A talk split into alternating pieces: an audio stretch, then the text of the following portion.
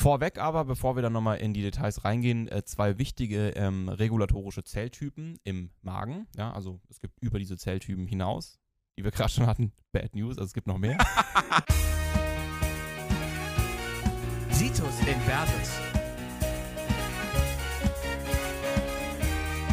Der Vorklinik-Podcast.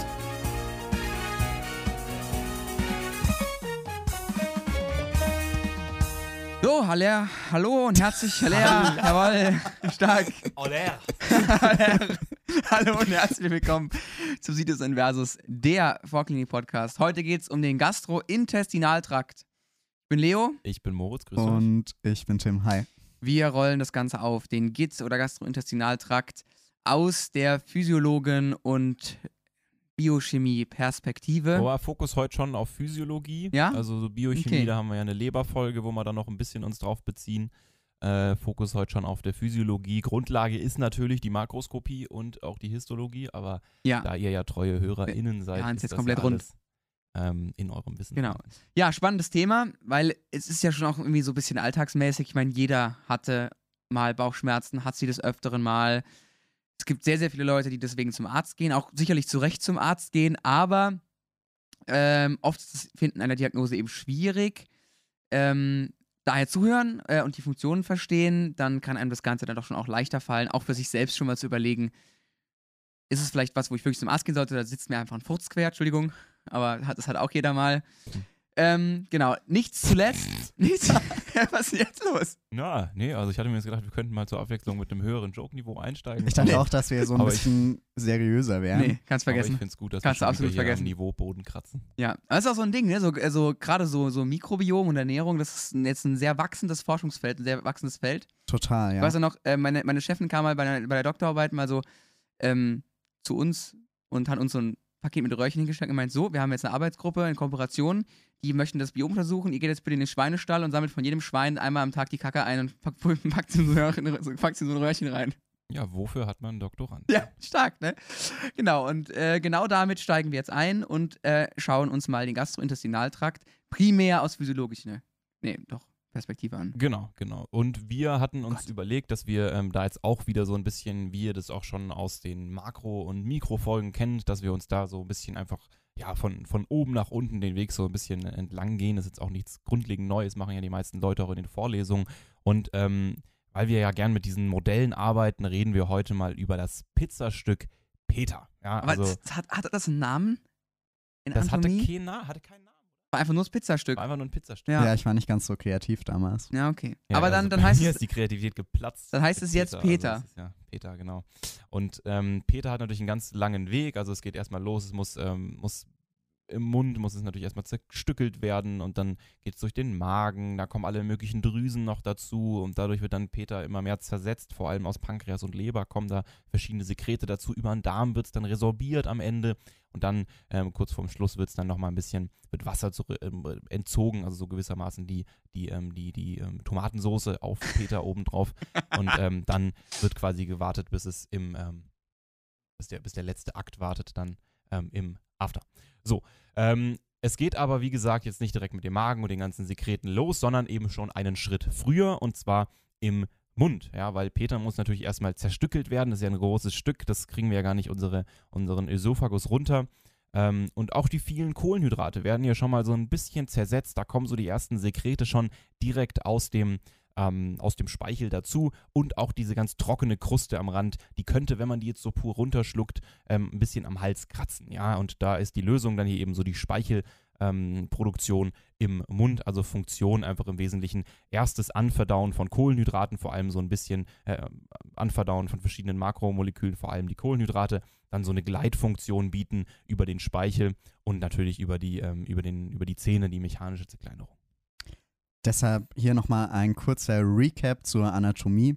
Wir haben ja drei große Speicheldrüsen. Die Glandula parotidea im Wangenbereich, die ist rein serös. Dann die Submandibularis ist submandibulär, das ist leicht zu merken. Die ist seromukös, das kann man sich immer gut merken, weil erst das M, äh, sorry, erst das S und da das M kommt in submandibularis, deshalb ist die seromukös. Und die dritte Drüse, die Glandula sublingualis, liegt ähm, so ungefähr unter der Zunge und ist mukoserös. Und wie Mord schon angedeutet hat, die Funktion ist eben einmal Schutz der Mundschleimhaut vor Austrocknen. Ähm, der Speichel ermöglicht das Gleiten von Speisebrei. Auch ein gewisser Immunschutz ist dabei, weil auch ähm, Immunglobuline, also Antikörper oder Lysozym äh, sezerniert werden. Und wie gesagt, es gibt auch erste abbauende Enzyme im Speichel, zum Beispiel die Amylase A für die Kohlenhydrate. Ja, jetzt gibt es einen kurzen, kurzen Input meinerseits ähm, für, die, für die Leute, die im mündlichen Physikum mal die, die Dozenten aus den Socken hauen wollen.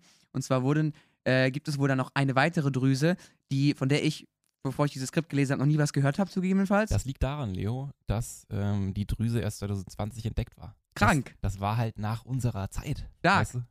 Also die, die äh, Tubarius-Drüse oberhalb des Torus tubarius, das ist im Rachen. Also ich wusste, ich wüsste jetzt auch nicht, wo der Torus tubarius genau ist, aber es ist im Rachen. Und die wurde rein zufällig entdeckt, weil ähm, Forscher haben tatsächlich nach Prostata- und Harnröhrenkrebs in PET-CTs oder PET-Scans gesucht und haben dann diese Drüse gefunden. Und tatsächlich äh, ist jetzt die Idee, dass wenn man die im, bei der Strahlentherapie diesen Bereich ausspart, könnte das tatsächlich auch einfach die Lebensqualität steigern, weil er dann diese Drüse geschont wird. Und das wäre halt sowas, das könnte man mal seinem Ana- Anatomiedozenten um die Ohren hauen, um zu zeigen, dass man ein belesener und guter Studierender ist. Ganz kurze Werbung.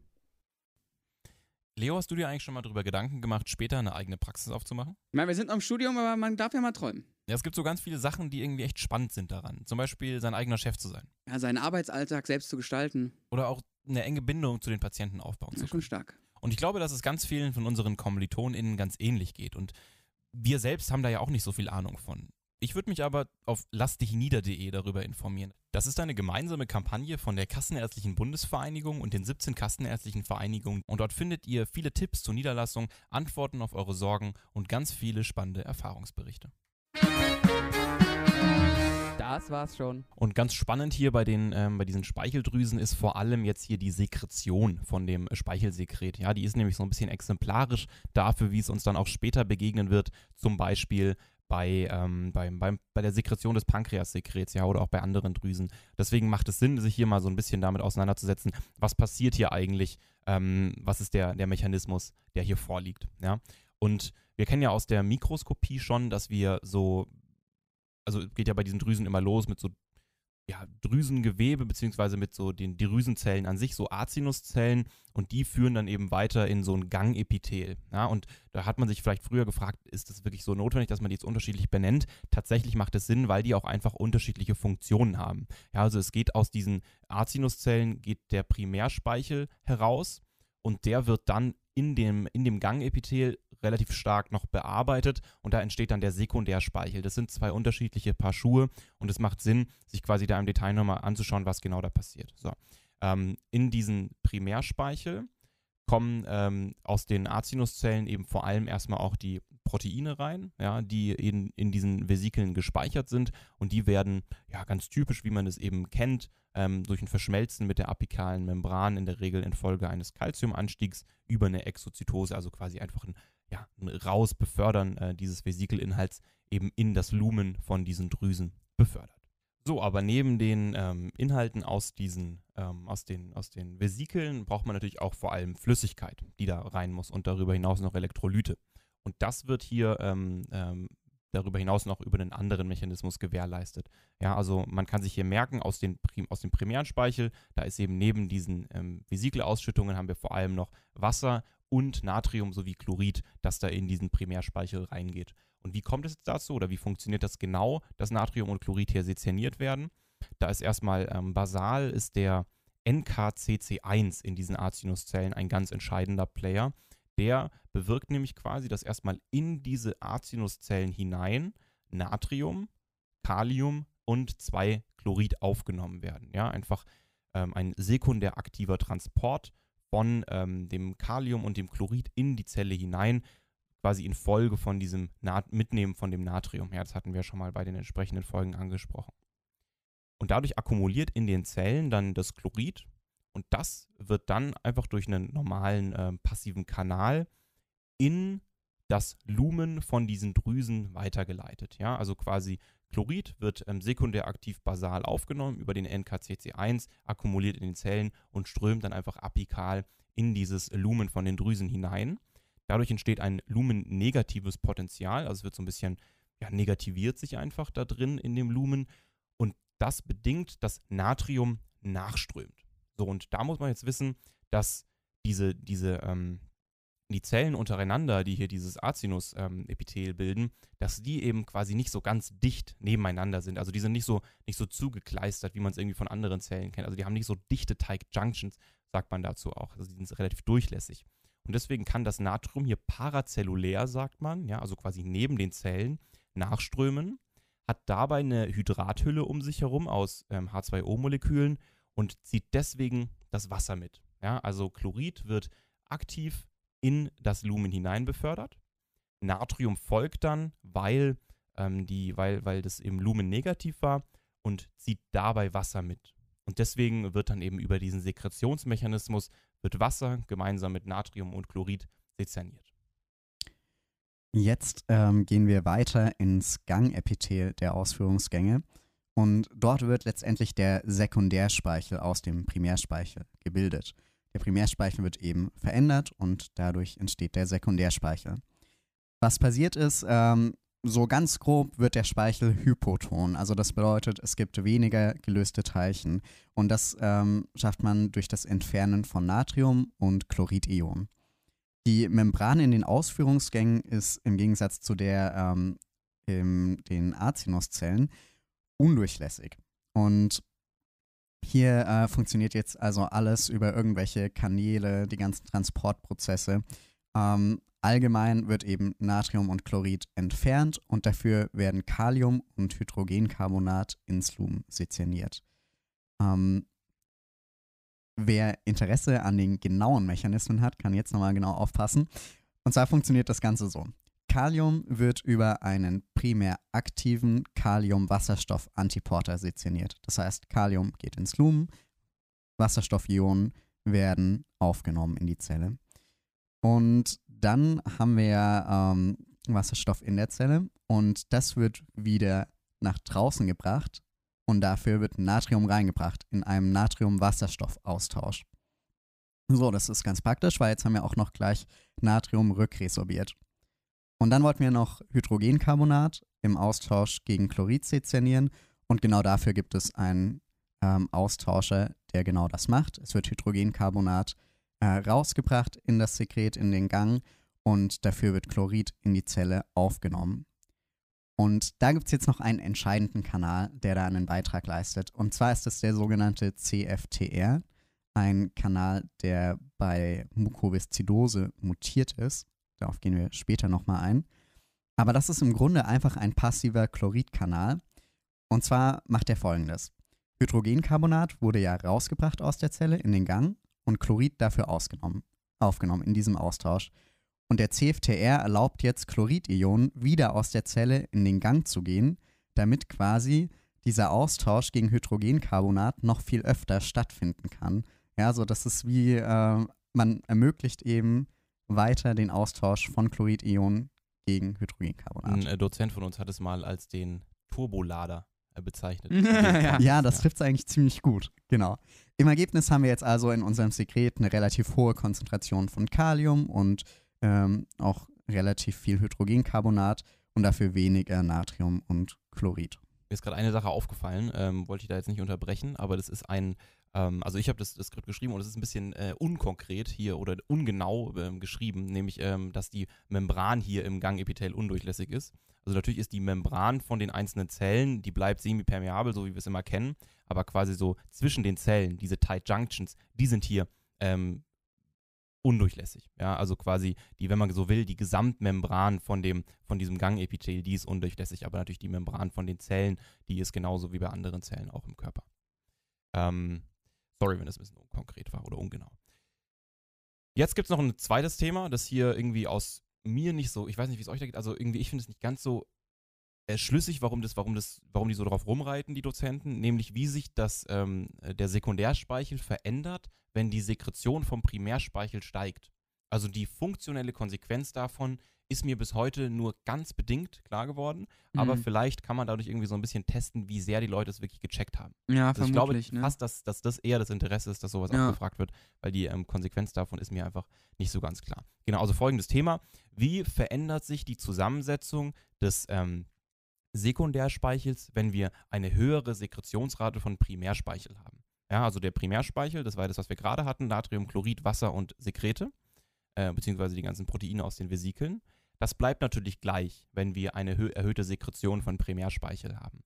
Aber da wird ja dieses, dieser Primärspeichel wird ja modifiziert auf dem Weg entlang an dem Gangepithel. Und diese ganzen Transporter und Austauscher und so weiter, die geraten an ihre Grenzen. Ja?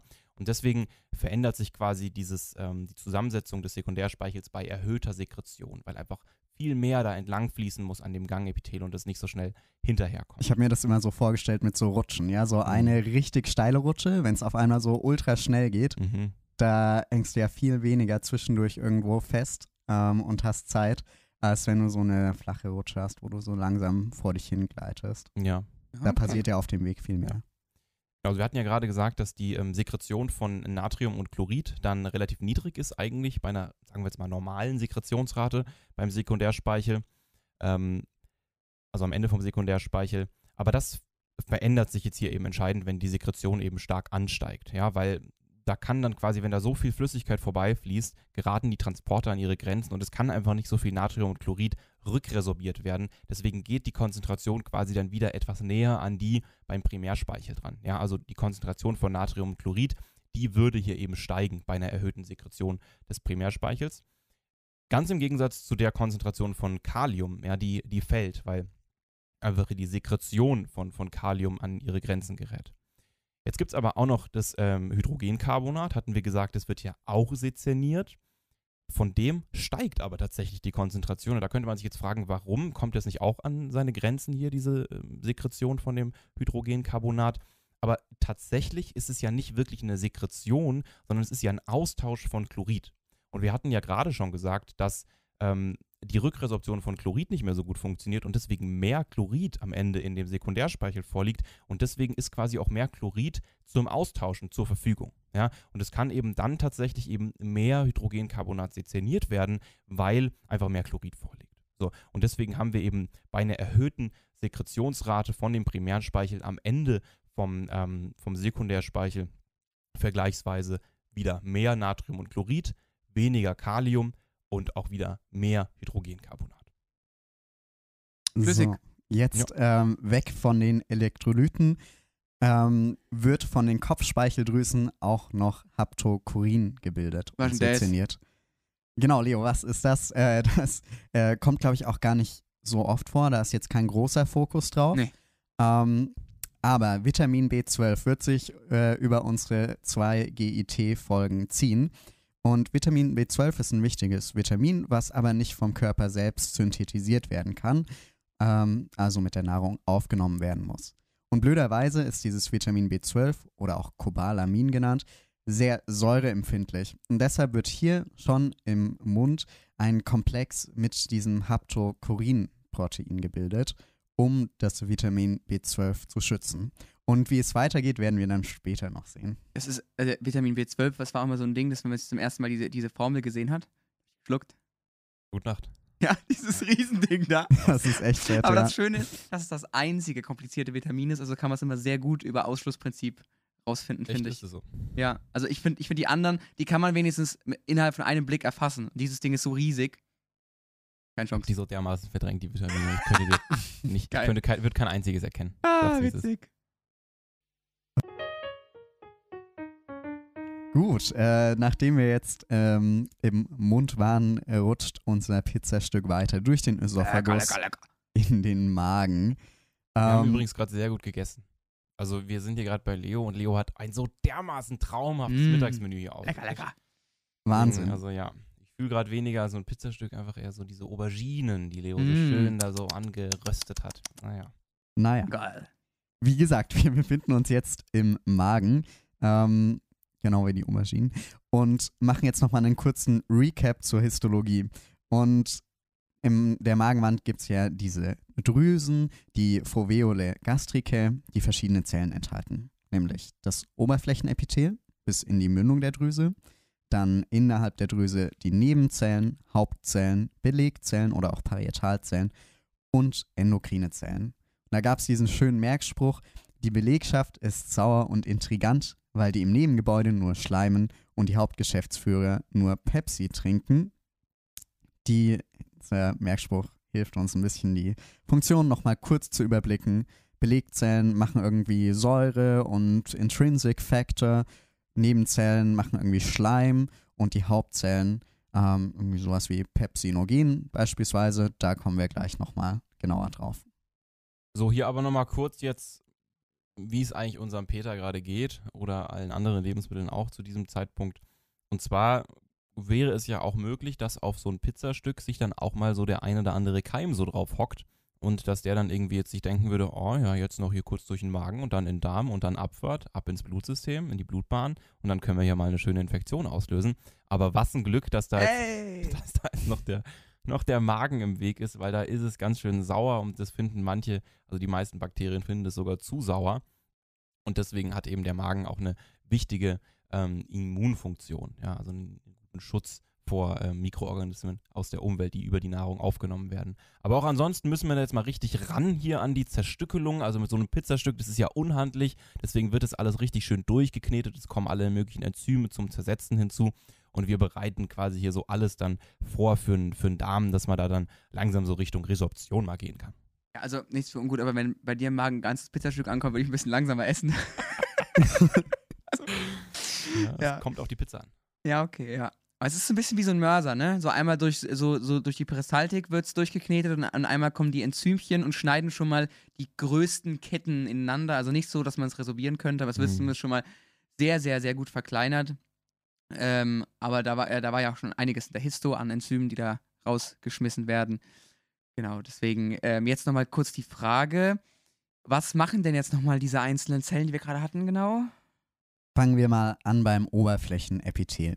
Die Oberflächenepithelzellen produzieren ein Sekret, das letztendlich einfach das Magenepithel schützen soll. Das heißt, wir haben hier ein basisches Sekret im Gegensatz zum sauren Magensaft.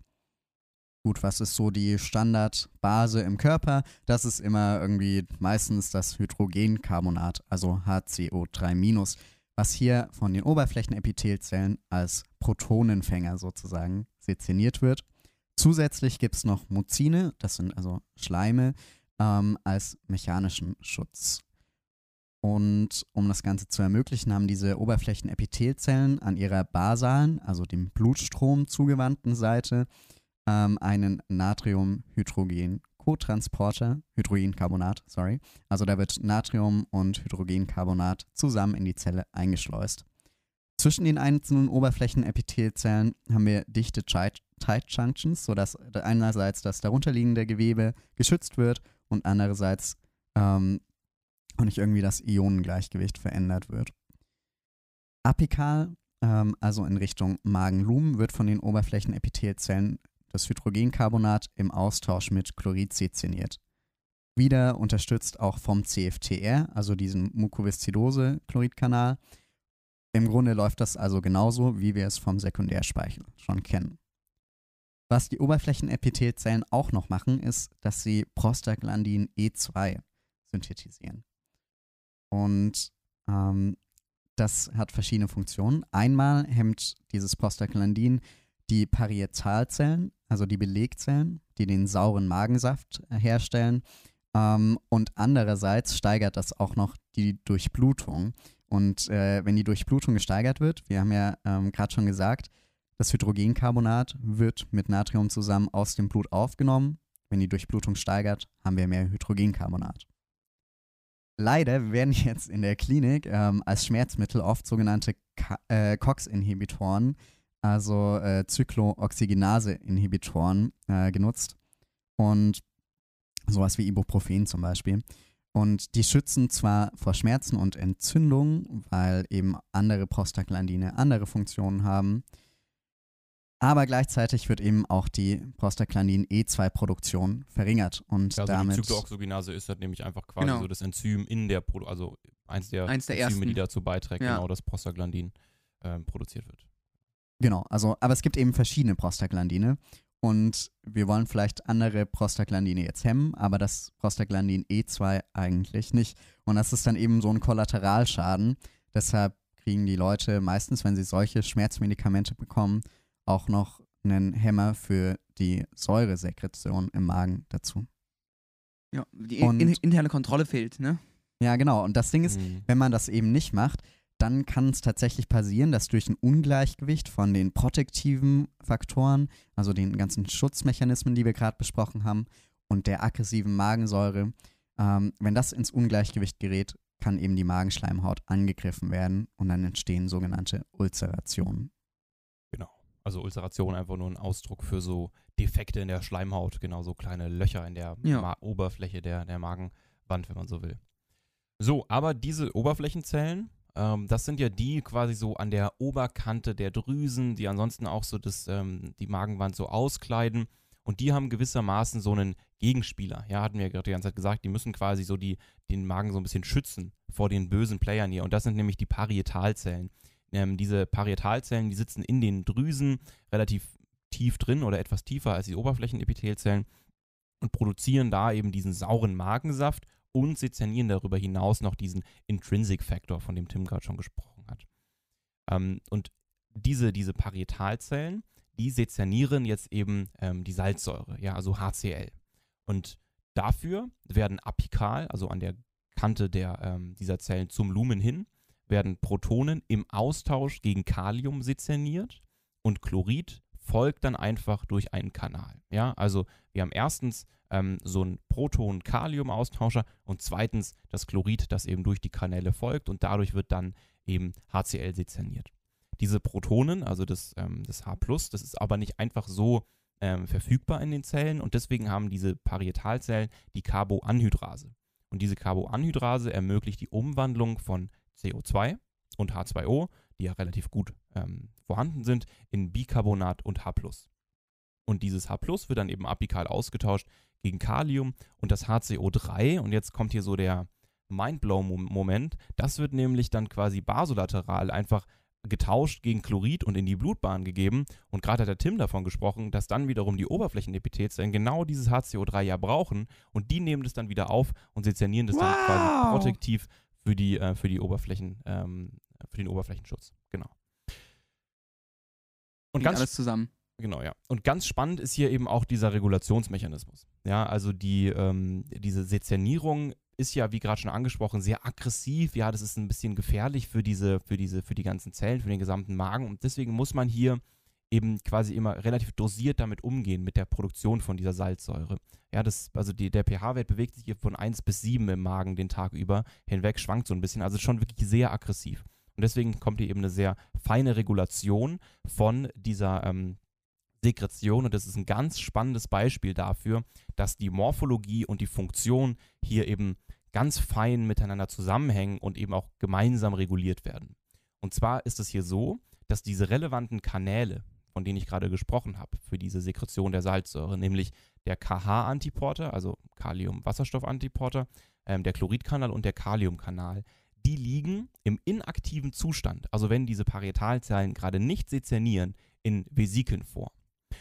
Und wenn dann die Aktivierung erfolgt, ja, also in der Regel ist es dann irgendwie GQ oder GS gekoppelt, ähm, ein Calcium-Einstrom oder eine Phosphorylierung, dann verschmelzen diese Vesikel mit der Membran, mit, zu dem, zum Lumen, mit der zum Lumen hingewandten Membran und dann kann eben HCl sezerniert werden, weil diese Kanäle dann eben vorliegen in der Membran. Und in der Konsequenz davon nehmen diese Zellen auch ein bisschen so eine andere Morphologie ein, ja, auf einer, auf einer ähm, wahrscheinlich nur elektronenmikroskopisch wahrnehmbaren Ebene werden dann diese Ausführungsgänge, diese Kanalikuli gebildet und die ermöglichen dann eben dieses Sezernieren von, ähm, von HCl. Also ich finde wirklich ein total spannender Mechanismus, der, ähm, der, der hier, ähm, den man hier lernen darf. Also echt, finde ich irgendwie beeindruckend. Ich habe ja schon ein bisschen angekündigt, dass Vitamin B12 sich durchziehen wird durch die Folgen. Ähm, und hier wurde jetzt der Intrinsic Factor gebildet. Und der ist ebenfalls zum Schutz von Vitamin B12 da. Also das wird irgendwie richtig verhätschelt. Ähm, und letztendlich äh, funktioniert das Ganze so: Im Magen wird Intrinsic Factor gebildet und dann mit dem ganzen Magenbrei ins Duodenum auch weitergegeben. Und im Duodenum, dissoziiert dann das Vitamin B12 vom Haptokurin aus den Mundspeicheldrüsen und wird dann stattdessen mit Intrinsic Factor äh, komplexiert. So, und ähm, dann ist eben Vitamin B12 durch den Intrinsic Factor geschützt. Und wie es damit weitergeht, hört ihr in der nächsten Folge. Oh, kleiner Cliffhanger. Und jetzt haben wir noch zwei weitere Zellen, die ausstehen, nämlich einmal die Haupt- und die Nebenzellen. Und die Hauptzellen, wie gerade schon in dem Merkspruch gelernt, die sezernieren das Pepsinogin. Ähm, und das wird durch das ähm, saure Sekret der Parietalzellen aber dann erst außerhalb der Drüsen aktiviert. Ja, dadurch verhindert man, dass dieses Pepsinogen halt einfach schon in den Drüsen da irgendwie rumverdaut. Ähm, es muss quasi eben erst in das saure Milieu des, ähm, des Magenlumens und wird erst dann aktiviert. Und darüber hinaus sezernieren die ähm, Hauptzellen auch noch die sauren Lipasen. Und die Nebenzellen, das sind ja die im Nebengebäude, die Schleimen, die produzieren Muzine und Lysozyme. So, jetzt haben wir ziemlich viel über das Organ gesprochen, aber so wie alles muss es reguliert werden. Deswegen müssen wir langsam mal drüber, drüber reden, wer eigentlich die, die große und ganze Idee dahinter hat und wer sich wie drum kümmert. Genau, und ähm, da gibt es eine, also drei Phasen, die so ein bisschen unterteilt werden. Das ist vermutlich, nehme ich jetzt einfach mal an, eine krasse Simplifizierung für uns ähm, etwas Wahrscheinlich, ja. durchschnittlich ausgestatteten Medizinstudenten. Und ähm, da gibt es eben einmal diese kephale, die gastrale und die intestinale Phase. Und ohne da jetzt schon zu viel wegnehmen äh, zu wollen, da gehen wir gleich im Detail nochmal drauf ein. Aber die kephale Phase ist so, oh, also nehmen wir jetzt an, gerade eben hier, Leo hat das schön aufgetischt daneben an. Mm. Ne, mit einem wunderbaren Gericht. Und es geht schon los, ich sitze im Nebenraum und ich rieche schon so das Kn- Knoblauch, den er anbrät. Mm. Ja, und das ist so die, Ah, und dann sitze ich da vor dem Essen und das, ich, mir läuft so der Schleim im Mund Mm. zusammen und das ist einfach, also das ist die kephale Phase, wenn ich, wenn mein Mm. Hirn mir schon sagt, okay, da kommt gleich Essen. Dann geht es weiter in die, in die gastrale Phase. Das ist quasi so die ganze Aktivierung im, im Magen dann. Und da schließt sich dann eben unmittelbar die intestinale Phase an, so alles im, im Duodenum, also im, beziehungsweise im, im Darmtrakt, ähm, der dann sich da anschließt. So. so. Vorweg aber, bevor wir dann nochmal in die Details reingehen, äh, zwei wichtige ähm, regulatorische Zelltypen im Magen. Ja, also es gibt über diese Zelltypen hinaus, die wir gerade schon hatten, Bad News, also es gibt noch mehr. und, und zwar ähm, bleiben wir da jetzt mal bei den G- und D-Zellen. Es gibt auch mehr. Ja, müssen wir vielleicht ein bisschen aufpassen, vielleicht mal so mit ein bisschen höheren Semestern reden, was da so gefragt wird bei euch an der Uni. Aber mit den G- und D-Zellen seid ihr auf jeden Fall auf so einer Grundlagenbasis schon mal gut ausgestattet. Und zwar haben wir die G-Zellen, die synthetisieren Gastrin und wirken damit aktivierend auf die Produktion von HCl, ähm, das, das Sezernieren von Pepsinogen und allgemein auf die Magenmotilität. Den Mechanismus habe ich ja gerade mit ausreichend Begeisterung und ähm, Detailreiche dargelegt. Also Ja, ja. das sollte eigentlich klar sein. Also das, das- ist dieser Einbau von Kanälen, Genau. Genau, was Moritz gerade genau. erklärt Über ein. G-Protein. Und das wird eben durch Gastrin unter anderem ganz entscheidend ähm, ja, eben getriggert und gefördert. Und da gibt es so gewisse, und das kommt eben aus den G-Zellen. Und dann gibt es aber noch so den Gegenspieler von den G-Zellen, das sind die D-Zellen. Ja, also die synthetisieren das Somatostatin, hatten wir auch schon mal an anderer Stelle bestimmt gesagt. Das ist immer so, Somatostatin ist immer Hemm. Also durch Somatostatin ist immer, ähm, da wird immer die Aktivität Milo, Milo. von allen möglichen irgendwie runtergefahren. Und das hemmt eben auch hier die ähm, Magenaktivität, steigert aber im Umkehrschluss die Sezernierung von Pankreassekret und Galle. Genau, also das, das sind jetzt zwei, wie gesagt, von sehr, sehr vielen ähm, Hormonen, die es da gibt. Und das ist wirklich, wirklich wichtig, dass man da aufpasst, ähm, in welcher Prüfung man in welches Detail gehen muss. Äh, wir holen jetzt nicht weiter aus, weil wir sind jetzt bei einer halben Stunde und äh, deswegen sind das jetzt äh, die zwei, auf die wir uns konzentrieren. Aber ähm, da gibt es noch um einige mehr, die sollte man sich anschauen, wenn es einen sehr GIT-begeisterten Physioprofessor, Professorin gibt. Ganz äh, kleiner Funfact trotzdem am Rande noch. Diese D-Zellen gibt es nicht nur im Magen, sondern die gibt es auch in den Langerhans-Inselzellen im Pankreas. Ähm, Ja. Mach, mach, Ja. Sezernieren die dann auch ähm, somatisch? die Genau, ja. sezernieren auch Somatostatin. können nichts anderes Ja. außer. Gibt's ja gar nicht. Gut, sehr ähm, nochmal kurz die drei Phasen im Überblick. Also, erstens haben wir die kephale Phase. Erwartungen und Vorstellungen von Essen, wie Moritz das hier gerade schon wirklich Äh, pathetisch erzählt hat. Ähm, genau. Äh, und in der kephalen Phase wird vom Nervus vagus hauptsächlich, werden die G-Zellen stimuliert.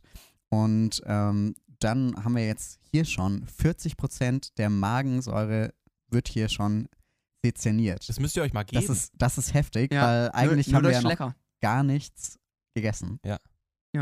Alles in unserem Kopf. Ja. Gut, aber dabei bleibt es nicht, sondern es geht dann weiter noch in die gastrale Phase.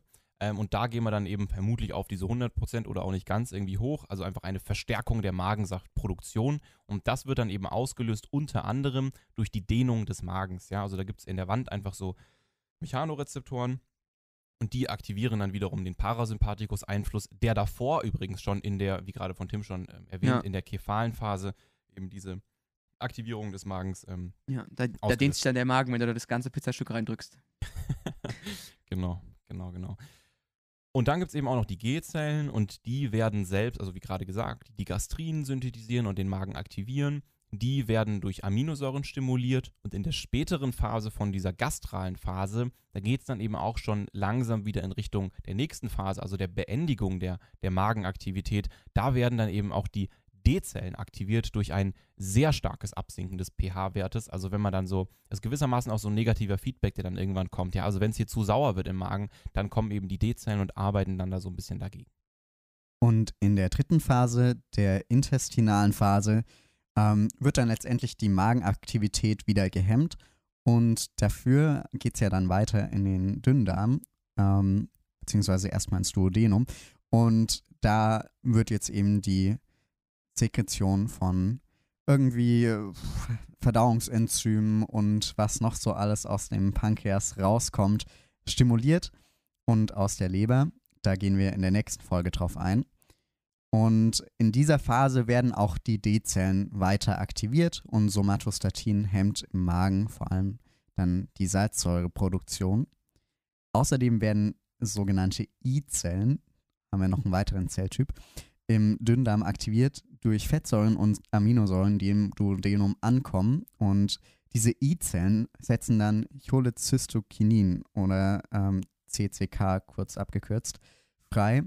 Und dieses Cholecystokinin stimuliert eben Pankreassekret und Ich Gallenfreisetzung. finde das so cool, dass, äh, wenn wir jetzt gerade Magen sind, dann wird einmal nach oben hin gehemmt, weil oben soll, äh, soll Ende sein und nach unten hin aktiviert, weil das heißt, Jungs, gleich kommt der, gleich, gleich kommt der Brei zu euch. Das ist so geil gemacht. Ja, ja, schon, ne? Ein Bock stark, ne? Da haben sie sich schon echt gut was überlegt. Ja, wer auch also immer das da war. Echt nochmal Shoutout, Evolution, gute genau. Arbeit.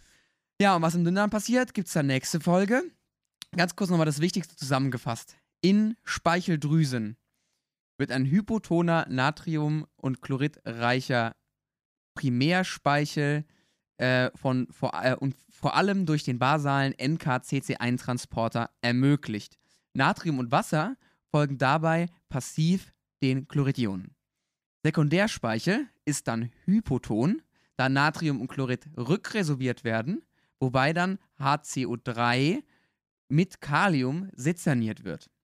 Im Magen, ein Stockwerk tiefer, gibt es die Parietalzellen, die HCl produzieren und das Ganze wird durch den Einbau von Vesikeln mit den entsprechenden Transportern in die apikale Membran aktiviert.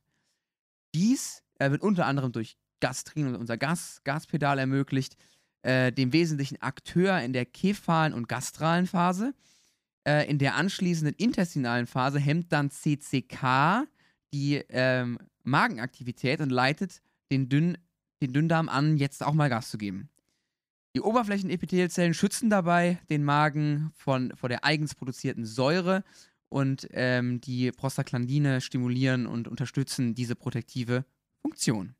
Soweit zu allem, was quasi überhalb des Magens im Gastrointestinaltrakt passiert. Das war Situs Inversus, liebe Freunde, der Vorklinik Podcast heute mit Moritz und Tim hier bei mir im Schlafzimmer.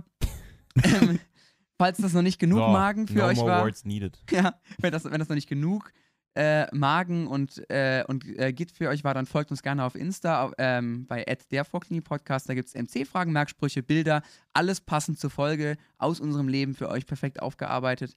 Wir würden uns außerdem sehr über Feedback freuen. Könnt ihr auch direkt in unsere DMs Ja, da, sliden. da fließt schon immer auch viel äh, Herzblut hier rein. Ja, genau. Folgen, ne? Also da müsst ihr euch schon vorstellen, da setzen wir uns viele Stunden hin. Genau. Wie kann man das hier am besten machen? Wie kann man das schreiben? Ähm, was waren damals unsere Probleme? Also wenn ihr irgendwas habt, was genau. nicht so gut war oder Ja. gut war, dann teilt uns das gerne mit. auch gerne direkt über situs-inversus.bvmd.de gerne mal was dalassen. Und was, äh, womit ihr uns sehr, sehr helft, ist ähm, Sternchen dalassen bei Spotify und Apple Podcasts. Auch so ein Follow-Button ist äh, für uns gut und ist für euch gut, weil dann, weil dann wisst ihr direkt, wann die nächste Situs Versus Folge online gekommen ist. Der schöne Blaupunkt. Und Ja. Sterne dauern nur ein paar Sekunden. Genau. Wir freuen uns. Deswegen, liebe Freunde, bis zum nächsten Mal und das nächste Mal geht es dann weiter mit dem Stockwerk tiefer. Bis dann. Ciao. Bye!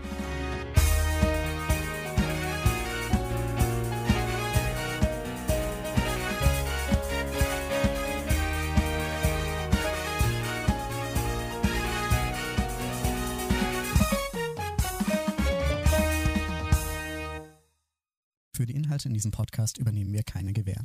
Der Podcast kann den Besuch von Vorlesungen nicht ersetzen. Wir empfehlen das Studium von einschlägiger Fachliteratur über den Inhalt des Podcasts hinaus. Für Risiken und Nebenwirkungen fragen Sie Ihren Arzt und Apotheker.